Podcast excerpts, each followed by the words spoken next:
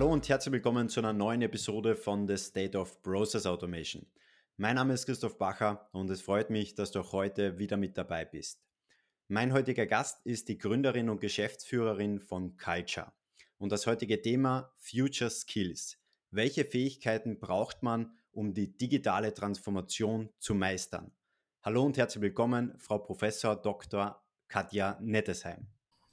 Hallo Christoph.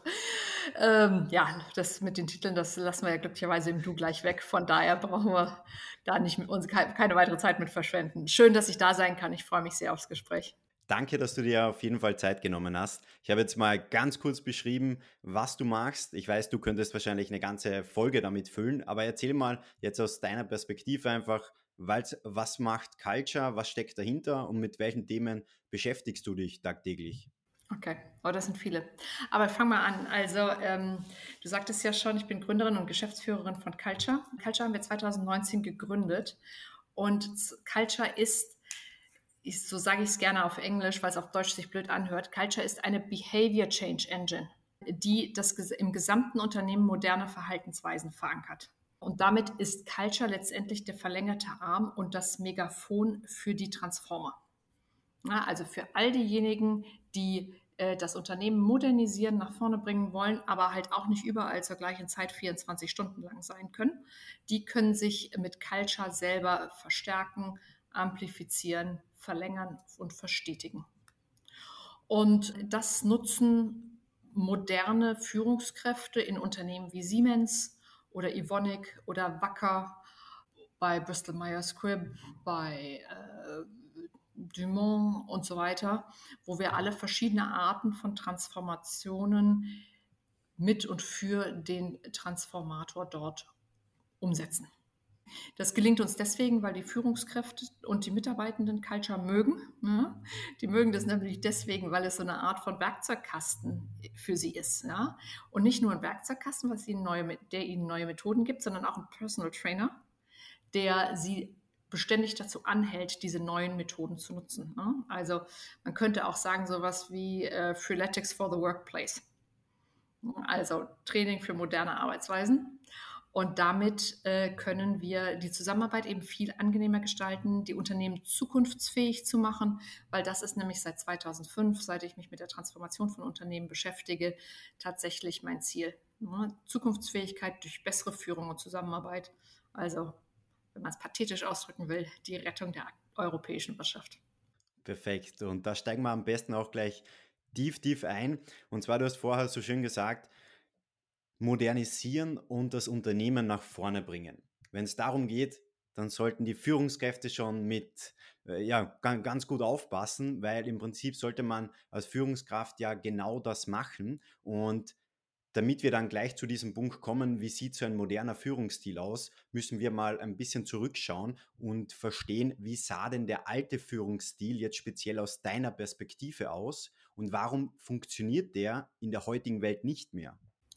Ja, also ich meine, äh, viele der Hörerinnen und Hörer und auch ich haben alte Führungsstile auch schon jahrzehntelang miterlebt und auch darunter gelitten. Äh, wenn man das ein bisschen wohlwollend äh, beschreibt, ähm, um auch die innere Verfasstheit von den Führungskräften besser zu verstehen. Ja, die sind ja auch nur Menschen. Früher verstand sich die Führungskraft als der klassische Held. Ob er es dann war, er oder sie, aber meistens er. Äh, deswegen bleibe ich jetzt mal bei er. Ob er es dann war oder nicht, es steht wieder auf einem anderen Blatt, aber er verstand sich als solcher, ja. Als derjenige, der alle Fäden zusammenhält, ohne den es nicht geht, der immer Stärke und Überblick beweisen muss, der in den alle vertrauen, um sie quasi wie ein Familienvater durch die Stürme der Wirtschaft zu führen. Ja? Der kümmert sich heldenhaft um alle Belange und nimmt, übernimmt auch die volle Verantwortung. Und aus dieser vollen Verantwortungsübernahme ist dann natürlich auch ganz verständlich abgeleitet worden, dass er auch das alleinige Sagen hatte. Weil wer die Verantwortung hat, muss am Ende bestimmen. Anders geht das dann auch nicht auf. Das heißt, ähm, das war so äh, die Grundlage für, ähm, woher dieser herkömmliche Führungsstil kam. Aber der hat schon per se schon längere Zeit nicht mehr gepasst, nicht mehr funktioniert. Ja? Weil wenn wir früher, äh, ich hatte vor Culture, hatte ich eine Beratung, wenn wir früher mit Führungskräften gesprochen haben, um sie dazu zu motivieren, ihren Führungsstil zu ver äh, verändern, dann haben die genau aus dieser heldenhaften Haltung, die waren viel zu busy dafür. Ja, und die machen OKRs auch schon seit 30 Jahren. Den konnte man nichts erzählen, weil sie waren ja schließlich die Helden, mussten auch, um weiter zu funktionieren, an diesem Selbstbild festhalten. Aber wenn man sie dann mal ähm, äh, anonym befragt hat, ja, zum Beispiel der Bertelsmann Führungskräftemonitor macht das oder Führungskräfteradar macht das regelmäßig, dann waren die Werte echt erschreckend. Ja, 33 mhm. Prozent der Führungskräfte, die starke Selbstzweifel haben an ihrer Führungsleistung und 25 Prozent, die so starke haben, dass sie am liebsten ihre Führungsrolle zurückgeben wollen.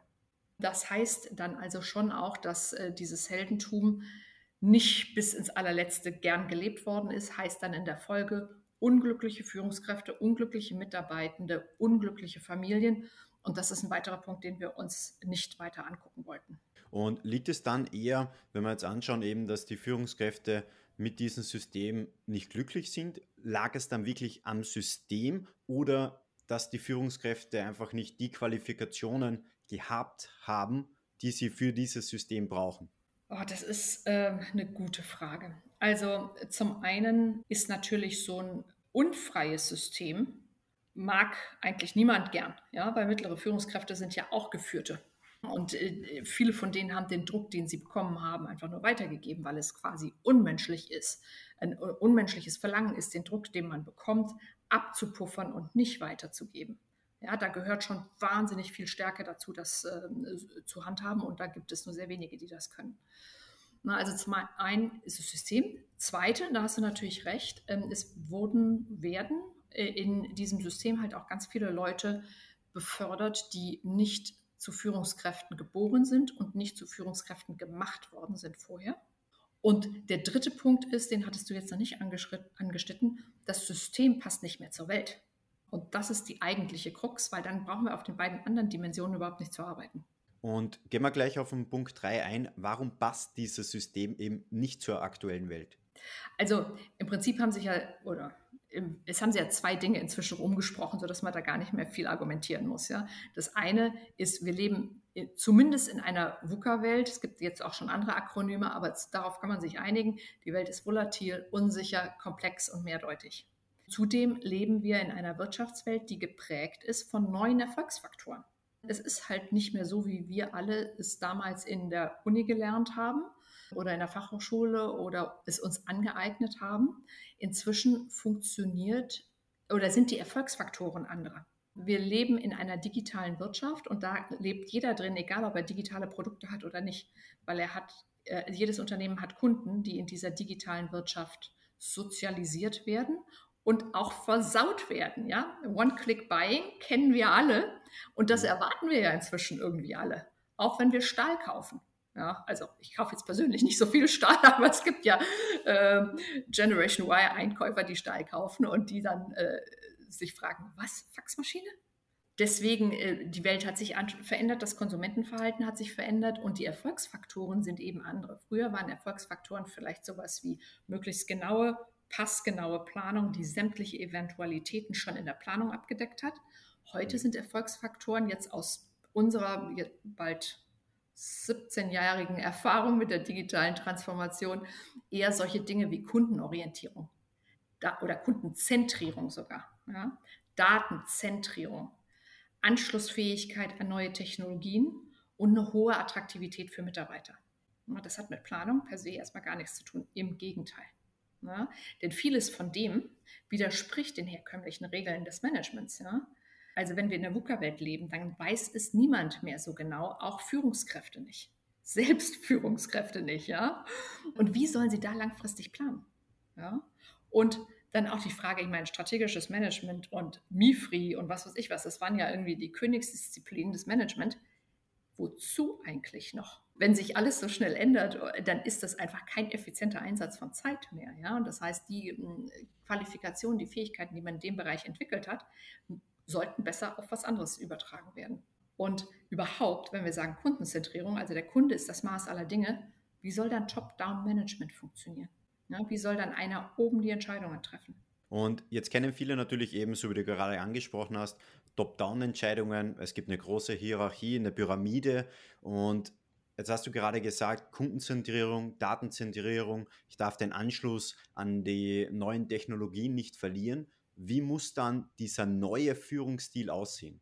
Ja, also das hat verschiedene Ansätze und da gibt es auch verschiedene Meinungen zu. Aber wir sehen das, also wenn wir nochmal diese vier Faktoren nehmen, sehen wir zum einen beim Thema Kundenzentrierung erheblichen Anpassungsbedarf von Führungsfähigkeit. Ja?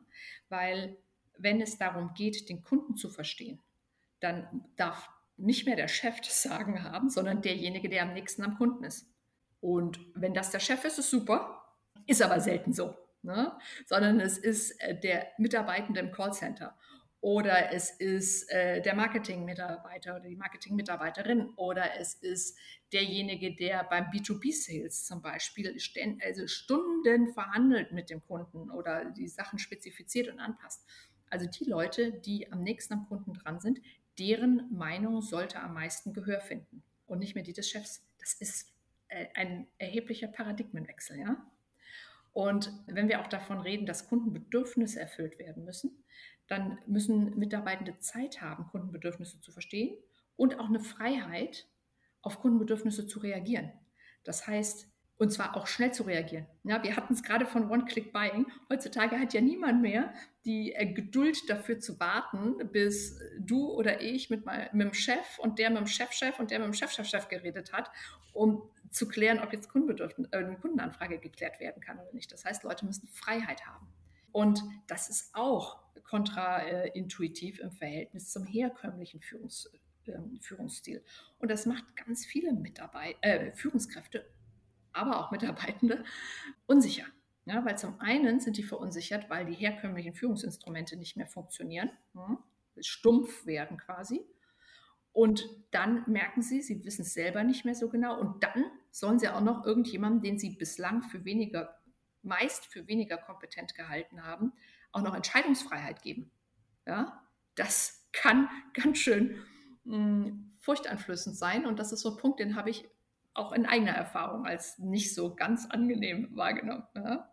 Aber das kann man kompensieren, ja, äh, indem man quasi nur noch die grobe Richtung, die Anleitung, den Sinn äh, vorgibt und ansonsten eben Freiheit gibt, zu handeln im Sinne dessen, was wirklich das nachgewiesene Kundenbedürfnis ist. Und wenn ich sage nachgewiesenes Kundenbedürfnis, dann geht es darum, dass man sich eben, und da kommt der zweite Punkt rein, nicht auf Einzelmeinungen stützt und vor allem auch nicht auf die eigene Meinung, sondern auf die Daten. Die Daten sind der Freund der Mitarbeitenden, die plötzlich äh, viel mehr entscheiden müssen, dürfen müssen als früher, und der Führungskraft, die den Mitarbeitenden da diese Freiheit zugestehen muss. Denn, muss man ja auch mal sagen, ich habe gerade so gesagt, und ich habe überlegt, ob ich das sagen soll, die Führungskraft hat die Mitarbeitenden als weniger kompetent wahrgenommen. Nicht, weil die dümmer wären, sondern weil die Führungskraft eins im Voraus hatte, nämlich Erfahrung. Ja? Erfahrung ist das soziale Kapital der Führungskraft und äh, das haben wir uns ja auch über lange Jahre mit viel Blut, Schweiß und Tränen redlich verdient. Und deswegen tut es mhm. zumindest mir manchmal ein bisschen weh, wenn ich das in den Schrank stellen muss. Ja? Aber Erfahrung bezieht sich halt auf die Jahre, wie sie bislang waren. Und wir leben in Zeiten, wie es sie noch nicht gab. Das heißt, sich zu stark auf die Erfahrung zu fokussieren, ist echt der verkehrte Ratgeber ne? und kann zu einer großen Stolperfalle werden. Und das sich einzugestehen und sich da in gewissem Maße auch zurückzunehmen als Führungskraft, ist wahnsinnig schwer, aber fällt leichter, wenn man sich nicht der Mitarbeitermeinung beugen muss, sondern den überwiegenden Daten. Und deswegen sage ich, Datenzentrierung ist das A und O. Weil äh, damit können dann eben auch die richtigen Impulse, nämlich die aus dem Hier und Jetzt, in die Entscheidungsfindung reingenommen werden. Das heißt, wenn man das nochmal zusammenfassend sagt, und ich meine, natürlich gehört auch was von den Mitarbeitenden dazu, aber wenn man das nochmal zusammenfassend sagt, würde ich sagen, mehr Handlungsspielraum, allgemeine Orientierung plus Vertrauen der Führungskräfte kombiniert mit einer datengetriebenen Entscheidungsfindung und einer Ergebnisorientierung von Seiten der Mitarbeitenden. Und dann ist ein Team auch unter den Belastungen einer digitalen VUCA-Welt extrem leistungsfähig. Du hast jetzt eben genau diese Veränderung beschrieben. Zu dieser Veränderung gehört natürlich, die Führungskräfte müssen sich verändern, die Mitarbeiter müssen sich verändern, aber auch natürlich im Unternehmen müssen sich gewisse Rahmenbedingungen verändern. Wie sieht das konkret aus? Im Unternehmen muss ich eine ganze Menge verändern. Ne? Also all das, was ich jetzt gerade beschrieben habe, die gesamte Führungskultur muss sich verändern. Aber darüber haben wir schon gesprochen. Aber da gibt es natürlich auch gewisse Strukturen und Infrastruktur, die sich ändern muss. Und jetzt weiß ich, dass deine äh, Zuhörer und Zuhörerinnen ja stark interessiert sind an Software-Tools und Prozessen. Ja? Und da gibt es auch eine Menge, was ich tun muss. Ja? Insbesondere, das ist mir neulich erstmal aufgefallen, als ich darüber nachgedacht habe, beim Thema datengetriebenes Entscheiden. Datengetriebenes Entscheiden ist ja eine kulturelle Frage. Das ist aber eine kulturelle Frage, auf die gerade die CIOs einen erheblichen Einfluss haben. Es sei denn, es gibt auch noch Chief Data Officer, ja, das gibt es aber nicht in so vielen Unternehmen. Aber die CIOs können dadurch, dass sie Daten vernünftig sammeln, äh, bereinigen, aufbereiten, den Zugang schaffen, den Zugang leicht machen, die Nutzung von Daten so leicht machen, dass jeder total Bock hat, da reinzugucken in das Data Warehouse oder den Lake oder was weiß ich was, ja, können die in ihrem, aus ihrer angestammten Position raus die digitale Transformation oder überhaupt die, die Zukunftsfähigkeit des Unternehmens massiv beeinflussen, indem sie eben die Grundlagen herstellen für das datengetriebene Entscheiden. Weil klar ist, niemand wird datengetrieben entscheiden, wenn die Daten nicht zugänglich sind oder nur mühsam zugänglich sind, was es ja auch gibt, oder wenn es nur Experten lesen können. Ja, es muss also eigentlich so sein wie Outlook oder anderes. Und wir haben jetzt schon darüber gesprochen, eben auch diese Veränderung, Verantwortung abgeben, mit neuen Technologien umzugehen. Jetzt ist dauernd dieses Thema Datenkultur erwähnt worden. Jetzt ist logischerweise klar, glaube ich, jeden, dass man dafür neue Fähigkeiten braucht. Und wenn wir da jetzt mal drauf eingehen, fangen wir mal am besten nicht, nicht mit der Führungskraft an, sondern mal mit den Mitarbeitern. Welche Fähigkeiten braucht man denn als Mitarbeiter, dass man eben da diese, mit dieser Verantwortung umgehen kann und mhm. mit dieser neuen Situation einfach, ja, diese handhaben kann? Also ich habe ja vorhin schon mal angetippt, ähm, dass das natürlich ohne eine Veränderung der Mitarbeitenden und auch eine, vor allem eine, Ergeb eine Verantwortungsübernahme für das Ergebnis der Mitarbeitenden nicht funktioniert. Ja, das heißt, wir sehen hier zumindest in der Haltung eine, Über, eine Übertragung von Verantwortung. Ähm, ja, wir hatten ja vorhin über die heldenhafte Führungskraft gesprochen, die alle Verantwortung auf sich nimmt, auf eine geteilte Verantwortung im Hinblick auf eine Führungskraft, die auch ihre Grenzen kennt und benennt und sowas sagt wie, Leute, wir schaffen das nur gemeinsam. Es ist sinnvoller, wenn ihr auch Entscheidungen trefft. Da schreit erstmal jeder Mitarbeitende Yippie, Hurra. Ja. Und dann kommt aber der zweite Halbsatz. Es ist sinnvoll, dass ihr auch Entscheidungen trefft, aber dann auch Verantwortung für die Ergebnisse übernehmt. Und das ist der Teil, der häufig nicht so, äh, so beliebt ist, aber ohne den es nicht geht. Und das versteht dann auch jeder relativ schnell. Ja?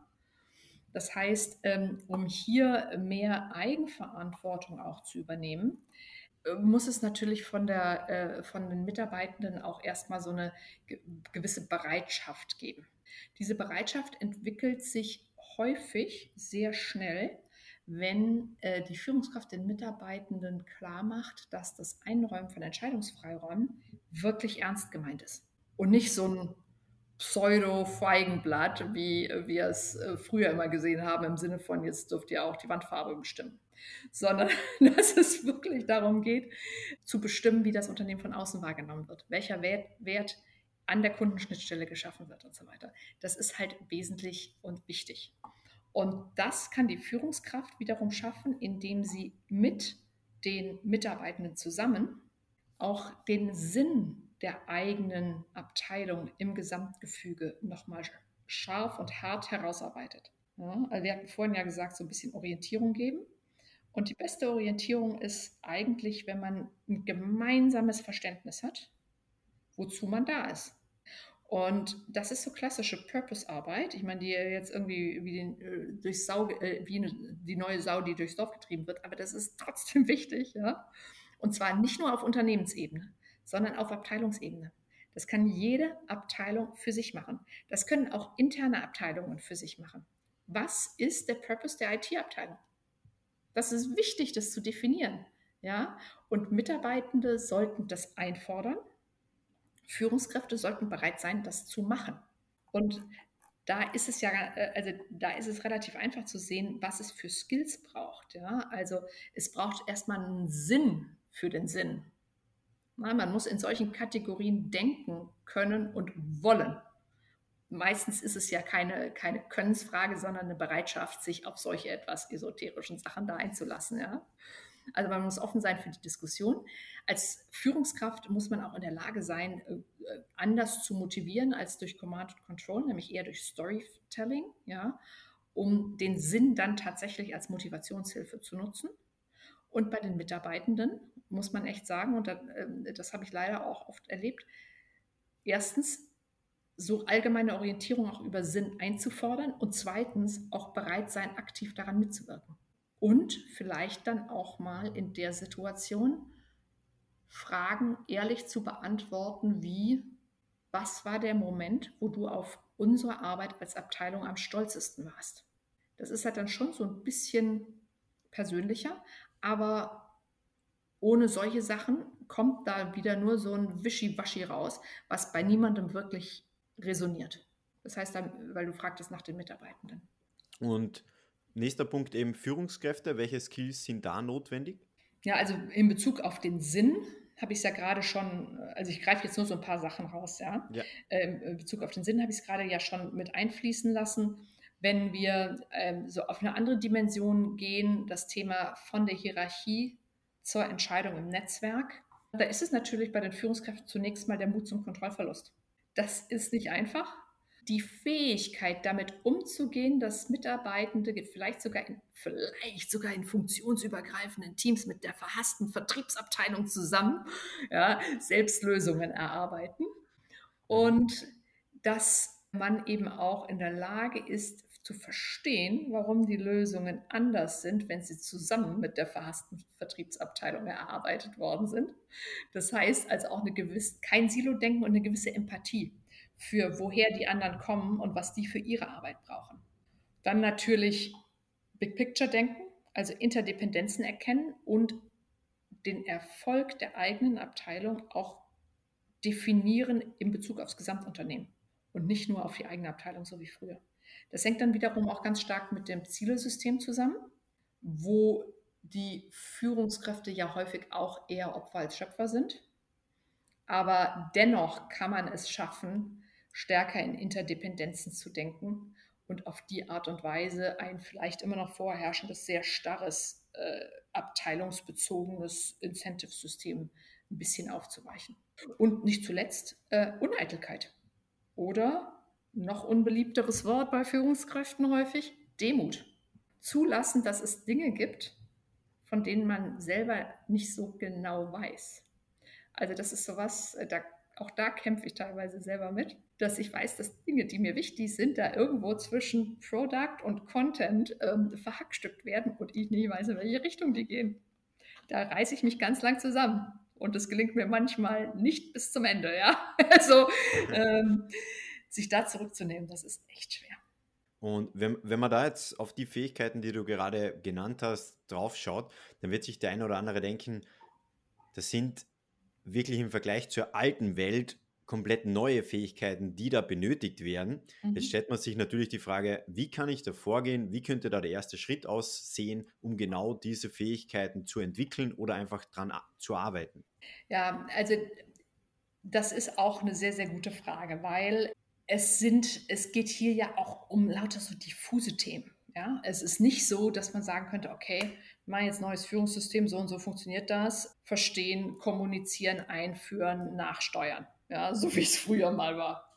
Es ist ein bisschen diffuser. Was man konkret machen kann, ist sich erstmal wirklich selber hinzusetzen und sich zu überlegen, an welchen Stellen könnte es sein, dass meine Mitarbeitenden näher dran sind als ich. Und welche Daten brauchen die, damit sie nicht nur näher dran, äh, damit sie in dieser Situation des näher dran Seins auch richtig entscheiden, wenn ich sie selber entscheiden lasse. Also das ist tatsächlich sowas, was der richtige Gedankengang ist. Aber auch dazu muss man erstmal bereit sein. Wenn man da noch nicht so richtig den Pack anhat, würde ich erstmal empfehlen, wirklich ungefiltertes Kundenfeedback einzuholen, um sich selber, sage ich mal, noch so ein bisschen selber davon zu überzeugen, dass man vielleicht mit seinen Vorstellungen, seiner Erfahrung nicht mehr ganz so richtig liegt. Dazu ist es aber wichtig, dass man bereit ist, offen zuzuhören ja, und nicht dem, Bestätigung, dem Bestätigungsfehler unterliegt, also Confirmation Bias. Ja, ähm, das ist eine Haltung, in die man sich setzen kann, bevor man solches Kundeninterview hört, indem man eben nach dem sucht, was Neues und nicht nach dem sucht, was man schon immer gesagt hat. Weil sonst äh, ist die, diese Übung umsonst. Ja. ja. Und ansonsten, also das ist, das ist eher mal so auf der Bereitschaftsebene. Und ansonsten ist es halt wichtig, dass man sich äh, damit vertraut macht. Was sind neue, was hat sich verändert und was sind neue Tools, neue Werkzeuge für Führung und Zusammenarbeit, eben jetzt in dieser mhm. Zeit, die es auch die auch dazu führen, dass meine Mitarbeitenden sich mehr einbringen können, zufriedener sind, sinnerfüllter arbeiten und auch nicht, ähm, nicht so schnell ähm, sich was anderes suchen. Ne? Weil das ist ja ein Thema, äh, an dem wir alle knapsen Fach- und Führungs, äh, Führungs nein, Fachkräftemangel, so. Führungskräftemangel vielleicht auch, aber vor allem Fachkräftemangel. Und das wird ja zunehmend schlimmer. Ne? Das heißt also, ähm, ich will hier nochmal einen Appell machen, diese Übung, die ich hier oder diese, ja, diese Überlegungen, die ich hier anrege, sind am Ende unglaublich eigennützig, weil sie nämlich dann dazu führen, dass wir nicht die ganze Arbeit selber machen müssen. Im Gegenteil, Entscheidungen delegieren macht Spaß, wenn es funktioniert. Weil da muss man nämlich auch nicht die ganze Verantwortung dafür übernehmen, weil dann kann man es nicht auf die Mitarbeitenden schieben. Das wäre unfair. Aber man kann sagen, die Daten haben es gesagt. Und ganz ehrlich, was kann man denn mehr verlangen in einer Zeit, die bisher un ungeschehen und ungesehen ist. Und versetzen wir uns da jetzt mal in die Lage von so einem Mitarbeiter, der, also gehen wir davon aus, diese Transformation hat jetzt stattgefunden, dieser Mitarbeiter bekommt von der Führungskraft Entscheidungen delegiert, er darf jetzt endlich Verantwortung übernehmen, er ist nahe am Kunden dran. Und jetzt ist die Frage, es gibt Mitarbeiter, die können, die freuen sich natürlich genau auf diese Situation, mhm. die freuen sich, mit dem Kunden zu sprechen, da Entscheidungen zu treffen, vielleicht Daten zu analysieren und zu überprüfen, wie können wir da die weiteren Schritte machen. Aber es gibt auch Mitarbeiter, die können mit diesem Freiraum überhaupt nicht umgehen. Mhm. Die sind komplett überfordert, sie sind in einer neuen Welt, wo sie sich unwohl fühlen. Mhm. Und jetzt wäre da eine Frage, wie siehst du das? Ist das einfach, es gibt noch immer oder es wird auch immer Mitarbeiter geben, die können einfach mit diesem Freiraum nicht umgehen? Oder glaubst du, es ist einfach eine Fähigkeit, die man gut erlernen kann? Beides, ja.